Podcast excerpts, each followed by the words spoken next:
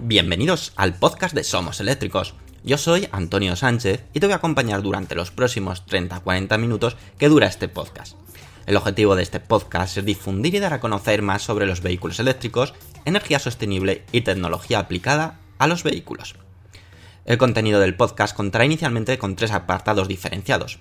Por una parte, hablaremos de las noticias más destacadas ocurridas sobre vehículos eléctricos. Continuaremos con un apartado de Tesla, llamado Espacio Tesla, donde te hablaremos de curiosidades y experiencia de uso de un Tesla.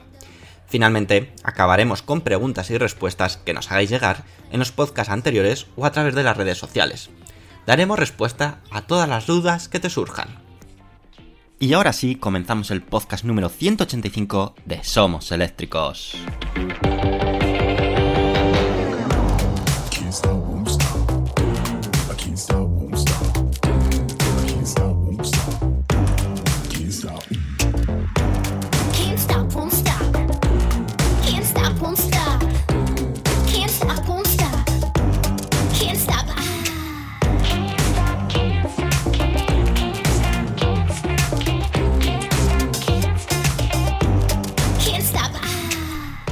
Muy buenas y bienvenidos a todos a vuestra casa, bienvenidos al podcast oficial de SomosEléctricos.com. Otra semana más, otro lunes más estamos aquí de vuelta para traerte todas las noticias o novedades que han surgido en los últimos días sobre movilidad eléctrica.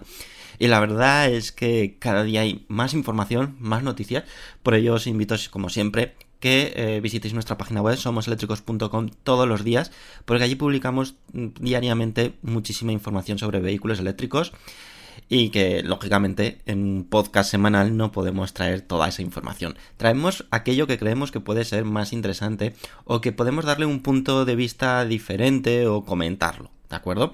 Así que ya no vamos a perder más tiempo, vamos a empezar con la primera noticia, donde os queremos hablar sobre Ford, porque el fabricante americano ha anunciado su estrategia para Europa que se basa principalmente en acelerar la transición hacia la era 100% eléctrica, y es que lanzará un total de 7 nuevos coches eléctricos para 2024. Los últimos días está siendo noticia Ford. Digamos que puede ser uno de los fabricantes protagonistas para esta nueva era eléctrica. Ya sabéis, recientemente anunció la separación de Ford en dos divisiones totalmente independientes y que trabajarán, pues eso, en forma paralela y con equipos propios. Una de ellas es la llamada Ford Model, Model E, perdón, centrada en el desarrollo y fabricación de coches eléctricos. Y la otra es Ford Blue, si no recuerdo mal, que es dedicado pues a mantener ese desarrollo de vehículos de combustión y cada vez más eficientes. Pero lo que nos interesa a nosotros es realmente esta división Ford Model E. Ahora, como decimos, ha desvelado su ambicioso plan de lanzamiento de nuevos coches eléctricos para el mercado europeo, un mercado pues que la verdad que los fabricantes están teniendo muy en cuenta. Y es que Ford ha anunciado la llegada de 7 nuevos modelos 100% eléctricos para 2024. Y la verdad es que eso es un poco más de dos años. Es decir, estamos en 2022 y en 2024 está ya aquí a la vuelta de la esquina, podríamos decir, y anunciar siete vehículos nuevos 100% eléctricos yo creo que es una más que excelente noticia. Respecto a este fabricante, pues Ford yo creo que ha demostrado bastantes cosas en cuanto a la era eléctrica. Ha presentado o tiene en el mercado el Ford Mustang Mach-E y la pickup Ford F-150 Lightning. Bueno, esta última, la pickup, todavía no está a la venta, así que ya hay reservas, pero digamos que nos ha dejado ver lo que es capaz de hacer este fabricante respecto a coches eléctricos. Y la verdad es que la expectación de los nuevos modelos eléctricos pues es máxima, porque después de, digamos, el anuncio o eh, el desarrollo de estos dos coches eléctricos como primera toma de contacto en esta era eléctrica, pues no ha sido más que positiva.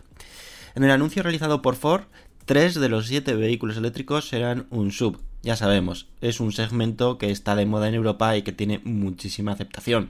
Tiene sus ventajas, también tiene sus inconvenientes, como por ejemplo son coches menos eficientes. Y en un vehículo eléctrico lo que se busca muchísimo es la eficiencia, aunque tienen otras ventajas como pues eh, una mayor comodidad a la hora de entrar al vehículo y bueno, eh, una conducción más alta que a algunas personas les resulta más cómodo porque tiene un mayor control del vehículo.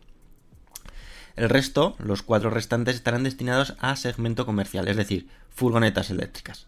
Este primer paso se alinea con el objetivo de la marca americana de comercializar solamente coches eléctricos en Europa a partir de 2030, un objetivo que parece más que posible y alcanzable por este fabricante, y más cuando en 2024 va a haber 7 nuevos vehículos eléctricos.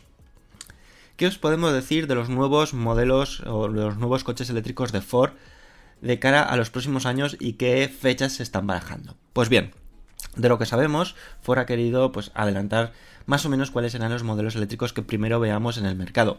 El primero será un crossover mediano, el cual utilizará la plataforma MEP del grupo Volkswagen, cuya producción dará comienzo en 2023 en la fábrica de Colonia, Alemania. Esto nos hace pensar que podría, digamos, ser similar a algún que otro vehículo eléctrico de Volkswagen.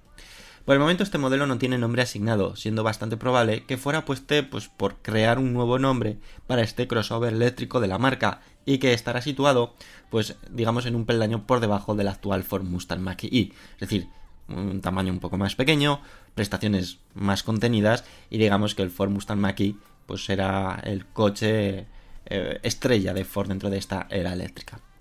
El siguiente vehículo que saldrá de escena en esta nueva estrategia será un crossover ya deportivo. También se fabricará en la planta de Colonia y digamos que todo parece ser que será un derivado de este primer crossover que os hemos comentado. Y que digamos que puedan tener prestaciones muy similares y diseño incluso al Volkswagen ID5. Ya sabéis, la versión coupé y más deportiva del Volkswagen ID4. Siendo de esta forma una alternativa al Mustang Mach-E en cuanto a tamaño, aunque con unas prestaciones inferiores. Al utilizar la plataforma MEV del grupo Volkswagen, pues bueno, digamos que habrá señas de identidad, o eso se espera, tanto de prestaciones como quizás estéticas. Pero digamos que Ford está apostando por ello. Igual que ha apostado Volkswagen por sacar el ID4 y luego el ID5 en su versión coupé, pues aquí Ford va a hacer lo mismo, un crossover eléctrico, que sería el símil al Volkswagen ID4, y un crossover deportivo que será el símil al Volkswagen ID5. Finalmente aparecerá en escena en 2024, como ya hemos dicho, es un plan a muy corto plazo, el Ford Puma 100% eléctrico, el cual se fabricará en Cracovia, no, Craiovia, Craiovia, perdonar, en Rumanía. Actualmente el Ford Puma es el modelo más vendido por el fabricante en Europa, por lo que apostar por una opción 100% eléctrica de este modelo pues parece ser que es un éxito asegurado. Para complementar la oferta eléctrica de Ford para Europa se sumará cuatro nuevas furgonetas eléctricas. La primera será la versión eléctrica de la furgoneta mediana Custom, la cual se lanzará al mercado el año que viene, en 2023. Le seguirá la Ford Courier en su variante Transit y Tourneo, que llegará al mercado en 2024. Y con esto forman un total de 7 vehículos eléctricos para 2024. Con esta apuesta, Ford pretende vender en torno a 600.000 coches eléctricos al año para 2026, unas cifras que suponen un importante incremento con las ventas actuales de este tipo de vehículos. Aunque sí que es cierto que respecto a otros, a otros fabricantes que están muy metidos actualmente en la fabricación de coches eléctricos, por ejemplo Tesla, pues son cifras que quedan un poco, entre comillas, ridículas, porque 2026, eh, ¿cuántos coches eléctricos va a fabricar Tesla en 2026 si en 2021 alcanzó casi el millón de unidades? Eh, pues 4, 5 millones, mientras que Ford estará en 600.000. Mm, creo que esos planes tendrán que actualizarlo Ford, si no Ford y cualquier otro fabricante. Porque, como vemos, los fabricantes nuevos o los novatos eh, que están apostando por los coches 100% eléctricos desde un primer momento tienen, digamos, planes mucho más ambiciosos y mm, objetivos que ya han alcanzado, mientras otros se los proponen adentro de unos cuantos años. Aún así, quiero dar la enhorabuena a Ford porque esto es un plan decidido hacia la electrificación total y que es el camino a seguir para el resto de fabricantes. En un, en un periodo de tan solo dos años, siete nuevos vehículos eléctricos me parece muy buena apuesta. Así que nada, esperemos a ver cómo se mueve Ford y iremos conociendo poco a poco pues todos estos nuevos vehículos que pintan la verdad muy bien y esperemos que no nos defraude Ford porque como lo que hemos dicho nos ha demostrado que saber hacer coches eléctricos muy buenos como el Mustang Mach-E y la Pica F150 Lightning. Y ahora es momento de pasar a la siguiente noticia. Os vamos a hablar del regreso de un coche eléctrico, bueno, de un coche que digamos tiene una segunda vida y va a ser un coche eléctrico que ya os hemos hablado en alguna otra ocasión, al menos en nuestra página web, y que ya tiene fecha confirmada de presentación oficial. Así que, sin perder más tiempo, vamos a ello.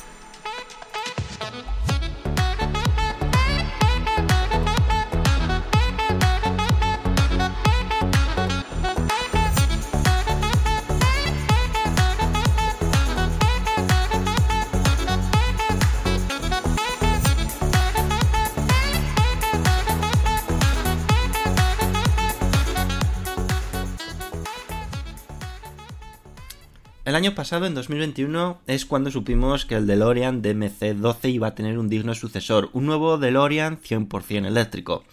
Hace unas semanas, la propia compañía facilitó lo que fue el primer teaser denominado DeLorean Evolve, nombre que todo apunta a que recibirá este nuevo modelo, aunque puede sufrir variaciones.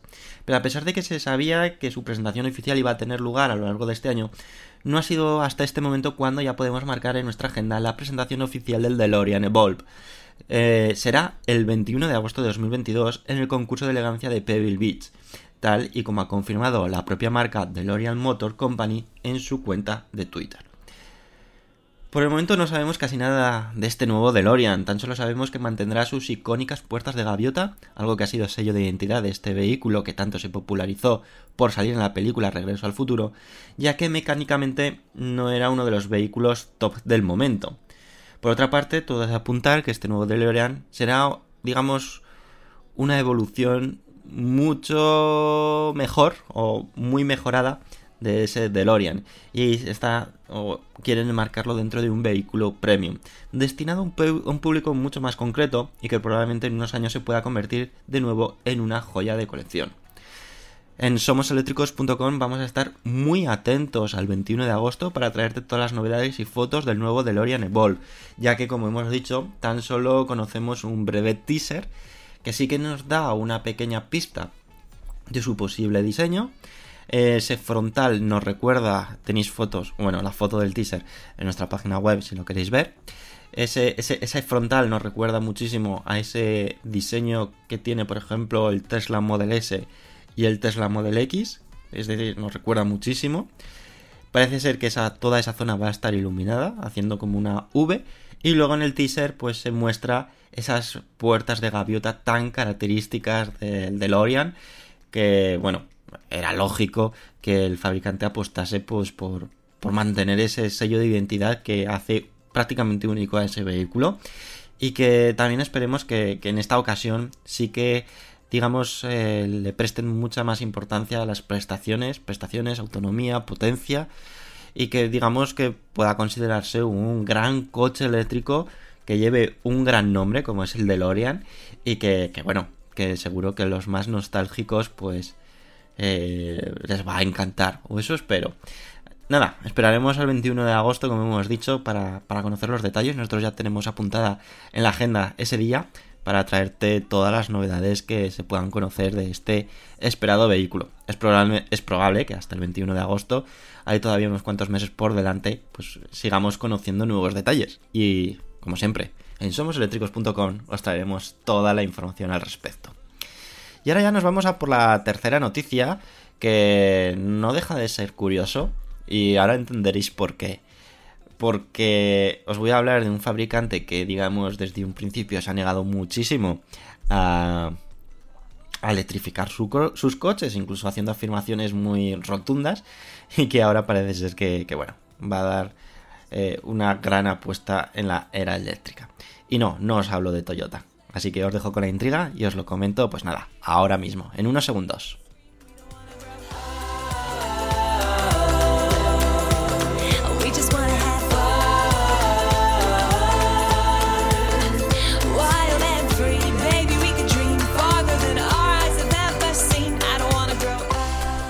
Os he dado bastantes pistas de qué marca podríamos estar hablando a continuación.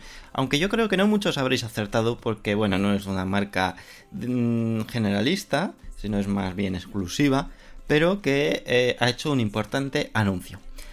Es Maserati, y es que ha anunciado que todos sus vehículos tendrán versión 100% eléctrica en 2025 Una marca de gran, trayectoria, y popular como es Maserati ha anunciado su apuesta por la electrificación para los próximos años, asegurando que todos los vehículos eléctricos de Maserati tendrán una versión totalmente eléctrica para 2025, comenzando por los modelos Gran Turismo y Gresal que lo tendrán en 2023, es decir, el año que viene tendremos ya vehículos eléctricos de Maserati.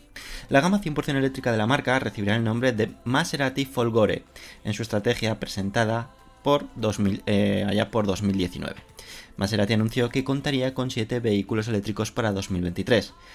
Pero bueno, finalmente parece que eso pues no va a ser del todo así, contando para el próximo año 2023, según indica ahora la marca, únicamente dos modelos. Es decir, ha bajado bastante las pretensiones.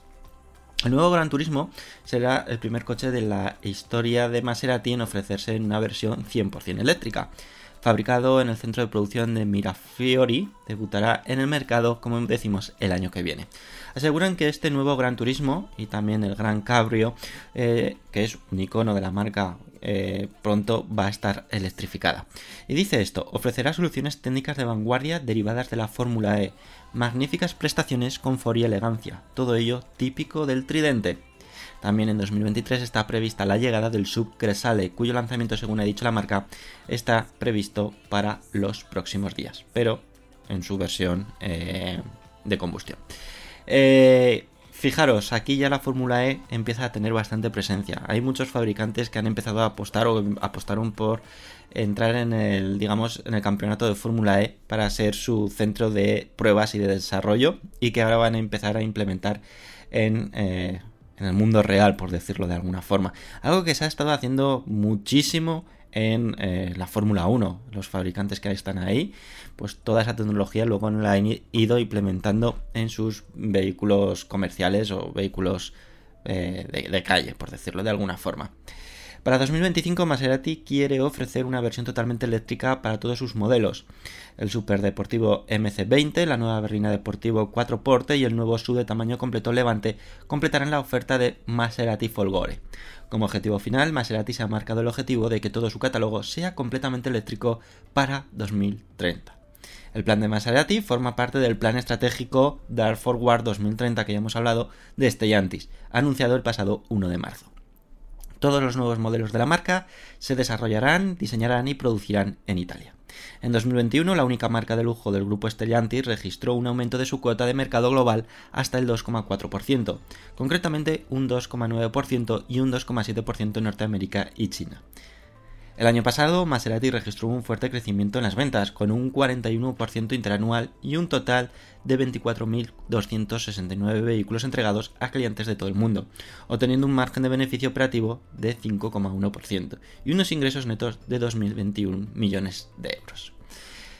¿Por qué os he dicho que em, Maserati no había estado muy a favor de la electrificación? Pues bueno, pues porque hace tan solo un año, año y medio, dos años, como mucho, pues eh, el CEO de Maserati, es cierto que todavía no pertenecía al grupo Stellantis, que ya sabéis que Stellantis es la, fusión o la marca que se ha generado, o el grupo que se ha generado de la fusión del grupo PSA y grupo FCA, eh, pues dijo que Maserati nunca iba a tener eh, o no, no, iba a abandonar nunca los coches de combustión y que no iba a ser una marca 100% eléctrica nunca. Pues bueno, señores, a tragarse sus palabras, porque sí, va a ser una marca 100% eléctrica, ya está marcado para 2030 y en los próximos años, eh, concretamente el próximo año, en 2023, empezaremos a ver coches 100% eléctricos de la marca del Tridente, de Maserati,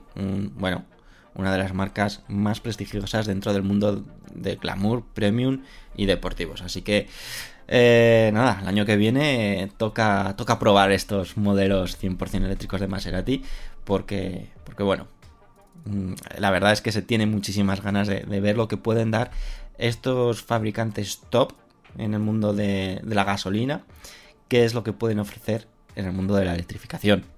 Yo espero y deseo que se mantengan esos niveles altos de exigencia y que sigan manteniendo pues esa ese estatus premium de lujo y bueno, coches pues que son solamente alcanzables pues para muy poquitas personas y que los hacen distintos y, exclusivos. Y ya nos vamos a ir a por la cuarta noticia. Eh, últimamente estoy muy de dos ruedas y es que os quiero hablar también de una nueva scooter que se ha presentado por parte de Segway y que, que oye, que puede conquistar, puede conquistar las ciudades de toda España, de todo el mundo, ¿eh? Porque es una apuesta bastante interesante. Te voy a dar los detalles a continuación.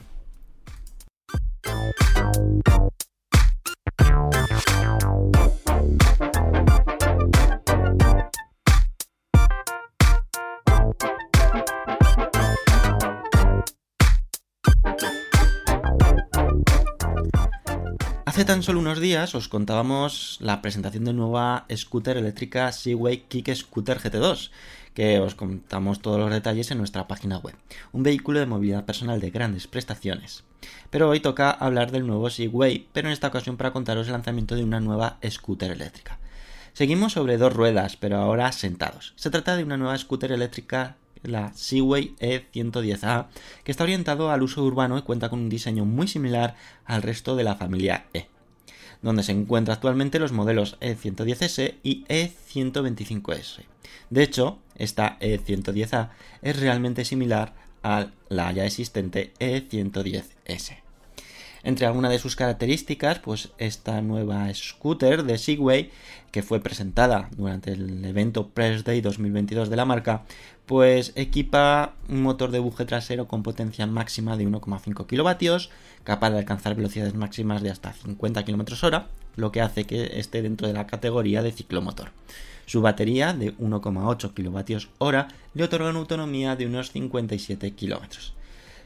Tiene capacidad para dos ocupantes y esta scooter tiene un espacio de almacenamiento bajo el asiento de 27 litros, algo que como sabéis es muy necesario en este tipo de vehículos, pues para entre otros usos almacenar el casco o alguna pequeña bolsa eh, cuando eh, nos desplazamos por él o cuando estacionamos el vehículo, dejar ahí el casco y no dejarlo a la vista. También incorpora neumáticos sin cámara, frenos de disco dobles y tiene certificado IPX5. Todo ello con un liviano peso de 90 kilos. Esta Seaway E110A permite consultar y gestionar ciertas características del ciclomotor, como por ejemplo su ubicación en tiempo real, desde la propia app de Seaway Ninebot. Además, cuenta con capacidades de, desbloqueo y contraseña remota. Eh, ya sabéis, es muy importante las acciones que se está haciendo de software sobre los vehículos eléctricos o los vehículos del futuro. Está previsto que esta nueva scooter eléctrica se oferte a nivel mundial y que el precio todavía no ha sido desvelado por parte del fabricante. Aunque, como hemos dicho, es muy similar a la E110S. Por lo tanto, si tomamos como precio orientativo el precio de esta moto, que tiene, por cierto, un precio de 2.299 euros, podemos casi asegurar que su precio estará comprendido entre los 2.000, 2.500 euro arriba, euro abajo. Así que bueno, cuando tengamos más información, más detalles de, la moto en cuestión, como siempre, os lo comunicaremos en nuestra página web somoseléctricos.com. Pero la verdad es que últimamente Seaway ha presentado cosas muy chulas, ya tiene bastante prestigio como marca y que está apostando por una movilidad personal eh, urbana muy, muy interesante.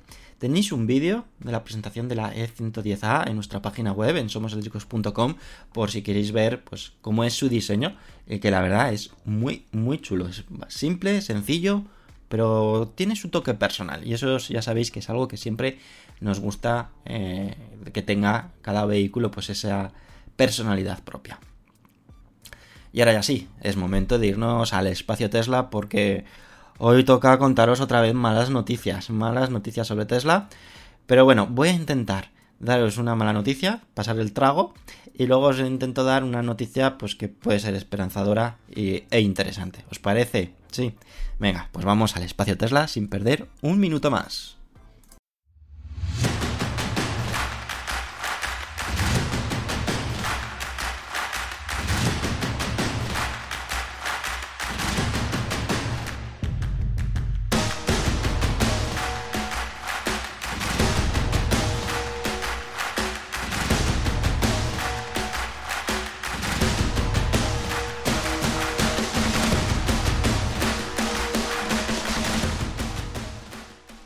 Y ya estamos en el espacio Tesla. Vamos, si os parece, primero con la noticia mala. La intentamos hacer lo más rápido posible.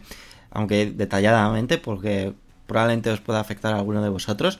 Y luego ya vamos con la, con la otra noticia en la que me detendré un poquito más. Eh, pues sí, Tesla ha vuelto a subir el precio del Tesla Model 3. Y no, no es un, un, no me estoy repitiendo lo, con lo mismo que dije el podcast anterior, sino que es una nueva subida de lo que os comenté del anterior podcast. Ahora los precios son los siguientes. El Tesla Model 3, que es el conocido anteriormente como el Model 3 Standard Range Plus, parte de 51.990 euros. Hace unos días su precio subió a 48.990 euros y anteriormente el precio era de 46.990 euros. Esto significa que en tan solo unos pocos días, unos 5 o 6 días, ha habido un incremento de precio de este modelo de 5.000 euros. Si optamos por el Tesla Model 3 Gran Autonomía, que para mí es la opción más adecuada para la mayoría del público por la autonomía que ofrece, pues bueno, ya sabemos que con la primera subida que tuvo se sale el vehículo del plan Moves 3, por lo tanto ya no tiene, ya no se contempla la ayuda, y su precio actual es de 57.990 euros. Hace unos días, eh, de la semana pasada, el precio era 54.990 euros, pero partíamos de un precio de, anterior de 52.390 euros. ¿Qué significa? Que ha habido una subida de precio eh, desde hace unos pocos días de 5.600 euros en esta versión. Y finalmente, en esta ocasión, el Tesla Model 3 Performance también se ha visto afectado. En la primera subida de hace unos días no se tocó el precio del Tesla Model 3 Performance, quedándose en 62.990. Pues bien, ahora el precio del Tesla Model 3 Performance es de 64.990 euros. Esto supone un incremento de 2.000 euros. Aquí ya pues eh, podemos pensar bien, podemos pensar mal, eh, las primeras hipótesis eran de que, bueno, como están subiendo los precios o los costes de las materias primas, pues se tiene que repercutir de alguna forma al cliente final. También podemos pensar que no se ha hecho una subida de golpe para que no fuese tan llamativa, es decir, subir de repente 5.600 euros un coche, pues es más llamativo que hacerlo en dos tramos, aunque sigue siendo llamativo. Y eh, otra posibilidad es que como hay tanta demanda del Tesla Model 3, ya sabéis, si hacéis una reserva ahora hasta noviembre probablemente, es decir, hasta finales de año no vais a tener el vehículo, pues lo que quiere Tesla es que, mm, digamos, que la gente se eche un poco para atrás a la hora de comprar un Tesla Model 3, que apueste por otros vehículos dentro de la marca, como puede ser el Tesla Model Y, y así poder que em, bajar esos meses de, de espera respecto a la hora de eh, adquirir un nuevo vehículo. Porque claro, siguen siendo bastantes meses. Es cierto que jugando un poco con el configurador y dependiendo de alguna opción, su precio puede ir variando o tirar de stock. A lo mejor otro motivo es que tiene un exceso de stock y tiene que y quiere tirar primero de ese stock para que la gente no haga reservas de pedidos eh, concretos, sino ya de coches que están en stock y están listos, listos para vender. No sé cuál es la hipótesis, cuál es la posibilidad, pero ahí está, ¿vale? Y esto era la primera parte del podcast, lo que os quería contar. Eh, la noticia mala, lógicamente, para todos aquellos que estéis pensando en compraros un Tesla Model 3 o que estabais ahí dudando, pues quizás ahora no es el mejor momento. Desconocemos si subirán precios, bajarán precios. Lo normal es que una vez que se estabilice toda esta situación vuelvan a bajar precios.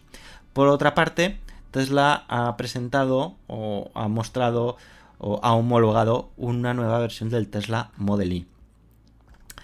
Eh, la verdad es que todos estamos expectantes de los nuevos modelos del Tesla Model Y fabricados en, tanto en la Gigafactory de Texas y en la de Berlín. Ambos iniciarán las entregas a finales de este mes de marzo. Eh, recordemos que el 22 de marzo hay un evento en la Gigafactory de Berlín para hacer las primeras entregas.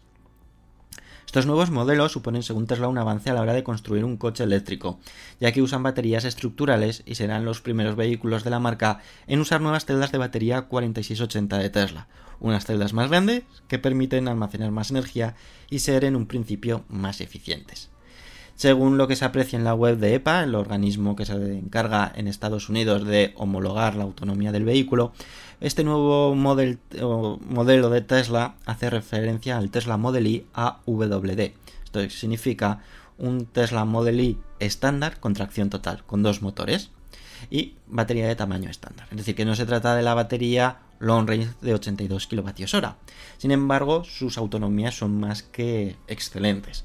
Eh, Tesla es la primera vez que monta en una versión estándar de sus vehículos, eh, digamos, una eh, dos motores, es decir, una tracción total, porque como sabéis, consumen más, es decir, su consumo es mayor porque requieren más energía. Sin embargo, con esta nueva versión, pues ya no solamente que logra mayor autonomía que el Model I de tracción trasera, que es de 392 kilómetros, frente a los 449 kilómetros que homologa esta nueva versión. En el caso de que mantenga la misma capacidad energética, supone un importante paso hacia adelante, convirtiéndose en un coche mucho más eficiente, logrando tener 57 kilómetros más de autonomía y además contando con más potencia y tracción total gracias a sus dos motores eléctricos. Por el momento se desconoce cuándo va a salir esta versión, dónde va a salir, qué precio va a tener, pero todo hace pensar que tendrá un precio inferior al Tesla Model Y Long Range y cuyas autonomías pues están bastante próximas. El Long Range sigue teniendo una autonomía algo superior, pero probablemente con la diferencia de precio que haya, quizás interese tirar por, por este modelo tan, tan interesante.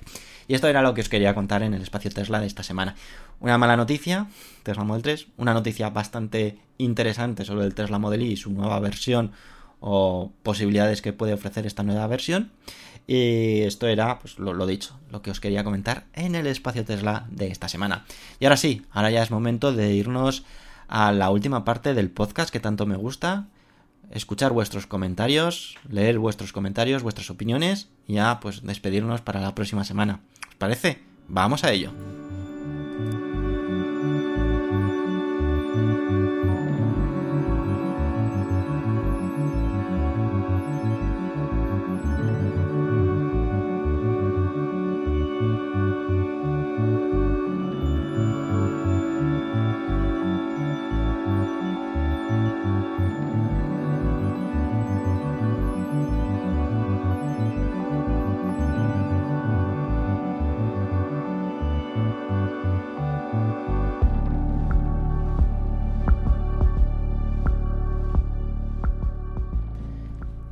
Y sin perder más tiempo, vamos a esos comentarios que ya os adelanto que hay muchos y muy interesantes. El primero de ellos es Rubén que dice, buenos precios los de MG. Si la marca te adelanta el MOVES, significa que después ellos tienen que tramitar el MOVES en tu nombre o a su nombre para cobrar.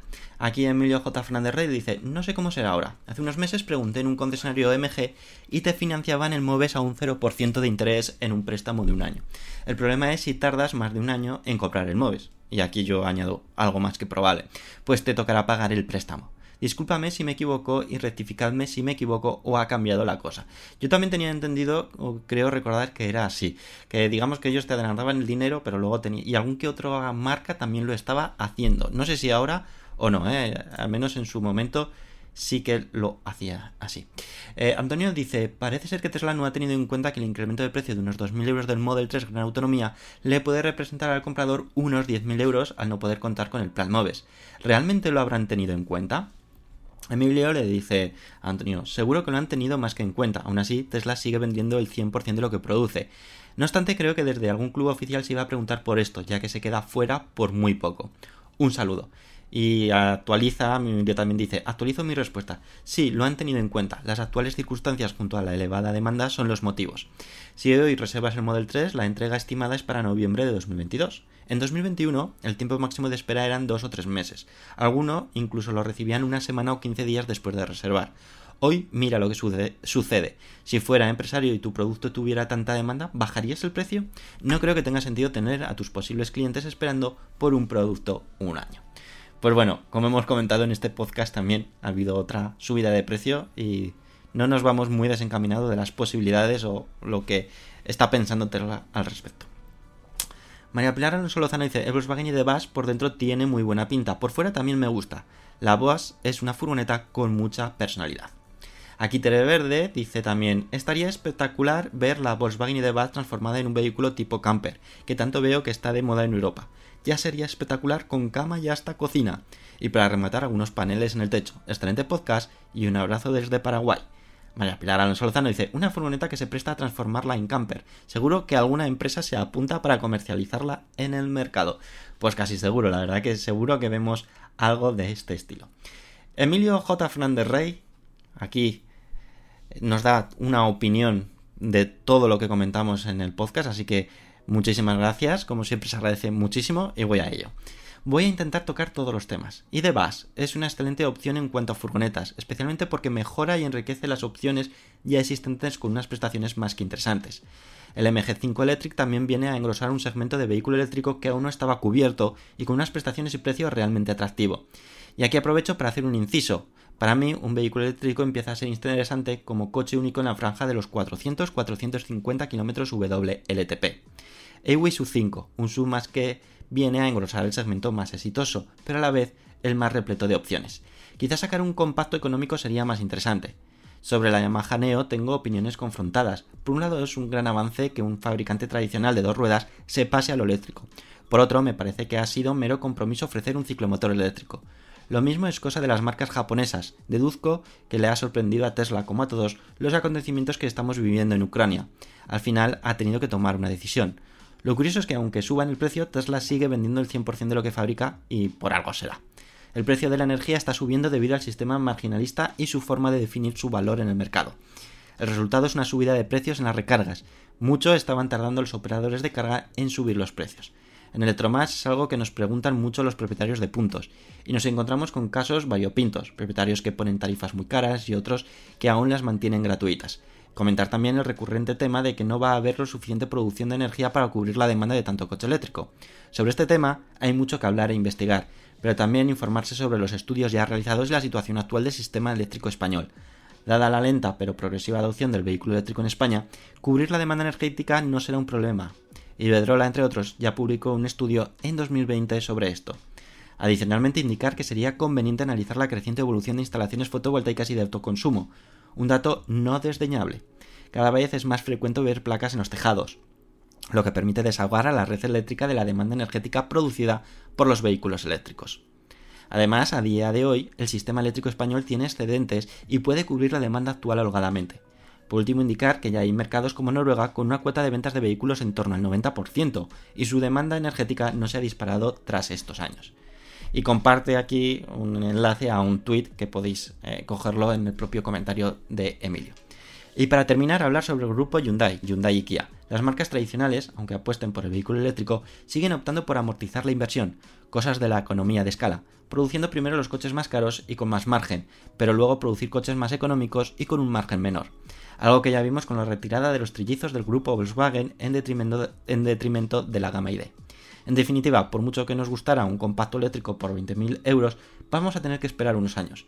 Aún así, se observa como a lo largo de estos años los precios han bajado, o mejor dicho, que por los mismos 30.000 euros que te compras un Nissan Leaf o te comprabas un Nissan Leaf 24 kWh y con refrigeración pasiva en 2012, hoy compras un coche con el triple de autonomía, prestaciones y refrigeración activa.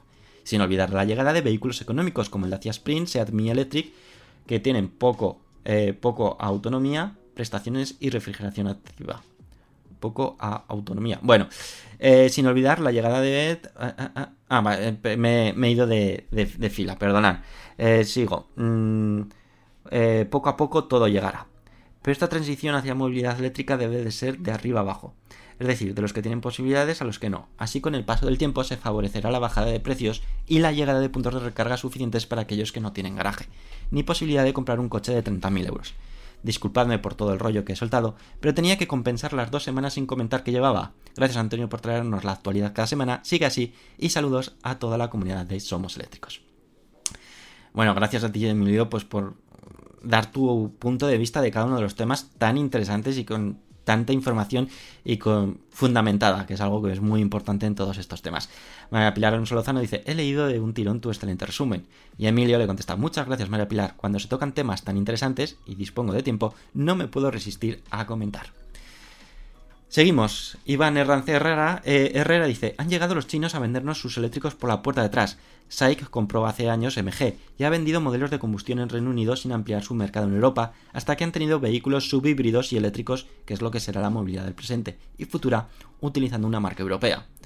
Antonio le contesta, MG por su origen inglés da prestigio de marca en el mercado, aunque su fabricación sea en China y los propietarios sean chinos. Por lo demás, no están mal los dos MG eléctricos que conozco por la información aportada por Somos Eléctricos. Sí, es cierto. Eh, eh, China está teniendo un papel muy importante en la electrificación. Eh, este es el caso de MG con lo de SAIC, pero si nos vamos a, a Volvo, nos vamos a Polestar, ahí detrás está Geely, que es otro, otro grupo de automoción chino, que van a hacer la misma estrategia. Julio Santos Méndez nos dice, el precio de los eléctricos por fin baja, lástima que solo lo hagan los vehículos chinos. Antonio García dice, cierto, si bien cuando tengan más presencia puedan influir a la baja en el precio medio del resto de los coches. La competencia, y aquí añado yo, es muy bueno y muy positivo. ¿Por qué? Porque van a hacer que se vayan regulando los precios automáticamente. No van a dejar a un fabricante que haga un precio de derribo, porque ellos también bajarán el precio. Antonio García finalmente nos dice, la electricidad sube y los combustibles suben. En este binomio, ¿qué resultará a futuro más económico por kilómetro, el coche eléctrico o el de combustión? Personalmente considero que más económico el coche eléctrico por baterías o por pilas de combustión, a no ser eh, pilas de, No, aquí creo que te has equivocado. A no ser que los costes reales sean manipulados por los impuestos. Eh, todo hace apuntar que más baratos serán los, los coches eléctricos tal como es actualmente. Pero sí que es cierto que seguro que empiezan a inflar con impuestos y otros eh, temas y llegará a ser, cuando ya no existan los coches de combustión, pues los precios puedan ser más o menos parecidos o similares a lo que se paga o se pagaba en eh, los coches de gasolina y diésel.